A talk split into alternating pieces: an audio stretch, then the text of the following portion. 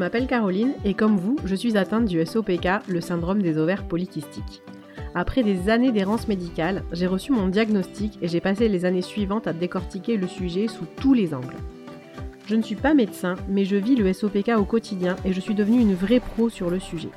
Si vous aussi vous êtes convaincu qu'une bonne compréhension du SOPK est la clé pour apprendre à bien vivre avec, si vous aussi vous avez envie de connaître les rouages de votre corps pour apprendre à maîtriser vos symptômes, alors vous êtes au bon endroit. Bienvenue dans la mécanique des cycles, le podcast à l'écoute de vos ovaires.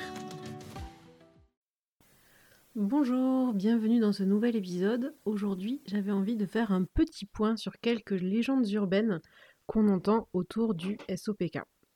Donc c'est plutôt euh, un épisode, on va dire, à connotation euh, humoristique ou en tout cas ironique. Mais voilà, j'avais envie de rebalayer deux, trois, euh, deux, trois trucs qui ont toujours finalement la peau assez dure, alors que maintenant on parle quand même de plus en plus du SOPK et on pourrait penser que justement, il y a quand même quelques croyances qui, qui ont un peu comme ça disparu, ou en tout cas euh, pour lesquelles il y a un peu plus de, de regard critique.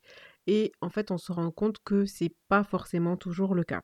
La première légende urbaine à laquelle j'ai pensé, alors j'en ai pris trois parce que en fait je pourrais en écrire une bonne dizaine, mais bon, c'était pas l'objet. Hein. L'objet c'est pas de vous faire un, un, épisode très développé sur le sujet, mais bon, on va dire en gros trois légendes urbaines euh, vraiment qui ont euh, la dent dure autour du SOPK.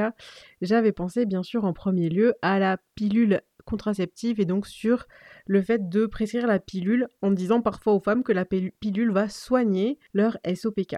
Donc effectivement, aujourd'hui, la pilule contraceptive, c'est le seul moyen de... Euh, enfin, le seul moyen. C'est le seul moyen médical, ou en tout cas c'est le moyen médical le prescrit le plus couramment pour diminuer des symptômes de manière, on va dire, relativement efficace et sans trop se poser de questions euh, autour. Mais c'est une image qui est employée très souvent finalement. Prendre la pilule pour euh, gérer son SOPK, alors en tout cas voilà, ne soigne pas le SOPK, hein, ça, ça permet juste en fait d'être dans une position d'attente, c'est-à-dire que vous allez prendre la pilule, comme vous allez mettre toutes vos hormones au repos, effectivement, votre SOPK va quand même être diminué parce que d'un, on va dire d'un balai hormonal euh, perturbé où les hormones sont, font un peu n'importe quoi et occasionnent certains symptômes, vous allez passer à zéro. Et donc, bah, vous vous retrouvez forcément avec moins de symptômes.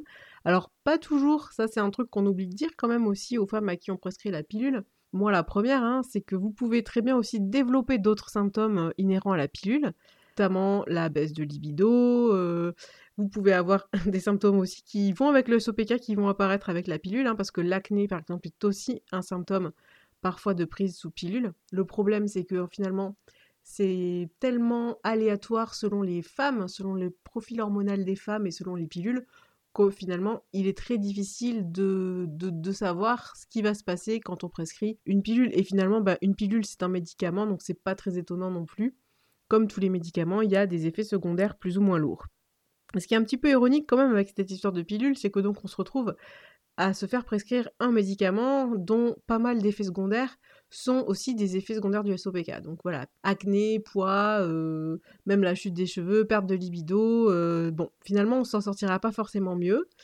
Pour euh, certaines, effectivement, ça va donc mettre, en mettant le corps au repos, bah, finalement, mettre un peu la poussière sous le tapis. Hein. C'est-à-dire que pendant qu'on prend la pilule, il peut, mais j'insiste vraiment sur le il peut se passer moins de choses, on peut être moins embêté, moins dérangé. Et il y a des femmes à qui ça ira très bien, et c'est tout à fait ok.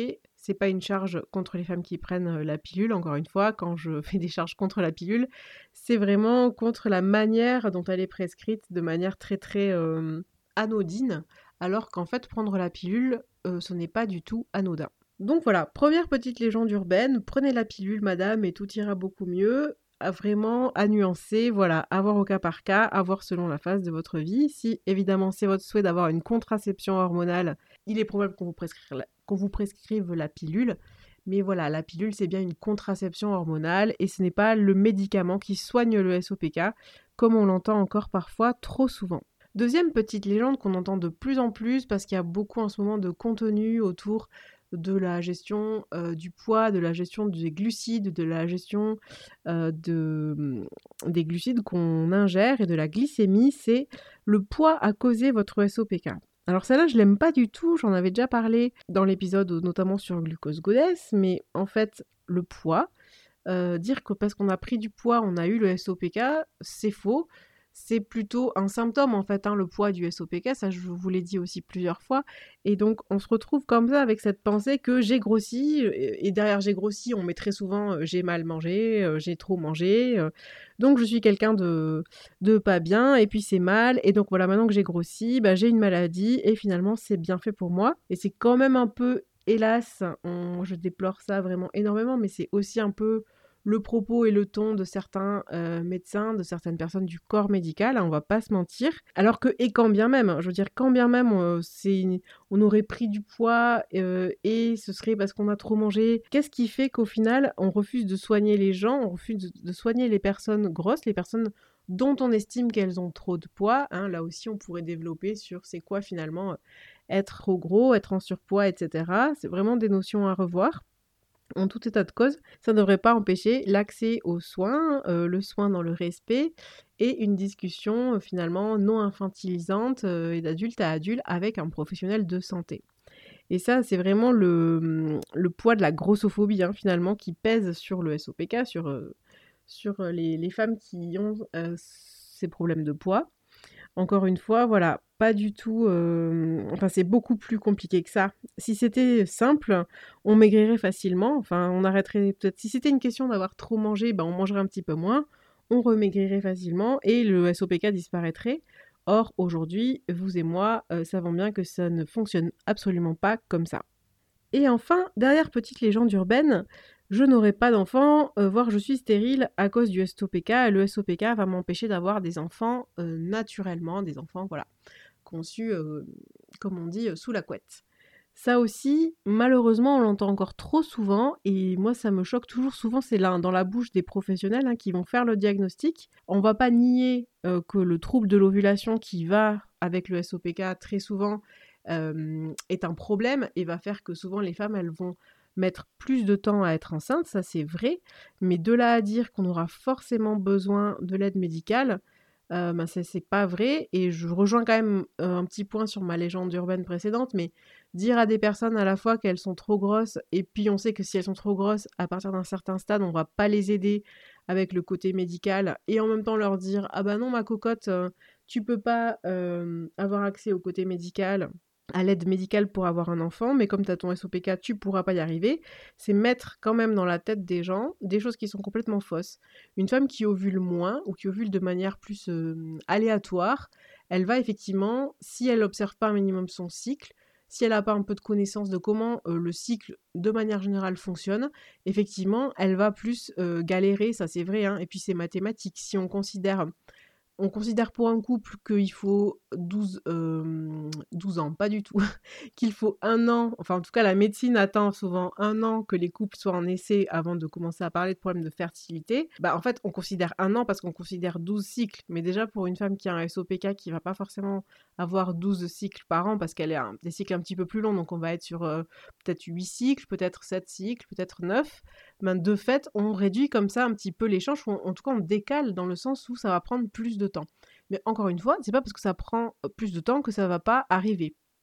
D'autre part, beaucoup de femmes donc, qui ont le SOPK qui ovulent moins souvent, elles ont finalement une réserve ovocitaire qui est un peu préservée, qui fait aussi qu'elles vont avoir une fertilité qui va durer plus dans le temps et être moins exposées aux problèmes de fertilité qui décroît à partir de 35-40 ans, voilà, sans dire que c'est quelque chose non plus de totalement inversé, mais en tout cas c'est quelque chose aussi à prendre en compte. Et il y a des études de long terme comme ça qui montrent que sur le très long terme, au final, les femmes euh, qui ont SOPK, elles ont alors un tout petit peu moins d'enfants que les femmes qui n'en ont pas, mais pas dans des proportions drastiques, euh, certainement pas dans des proportions qui justifieraient d'utiliser des mots comme notamment stérile, qui vraiment, euh, un mot qui fait vraiment très peur, et ça aussi on le voit et on l'entend encore beaucoup trop souvent.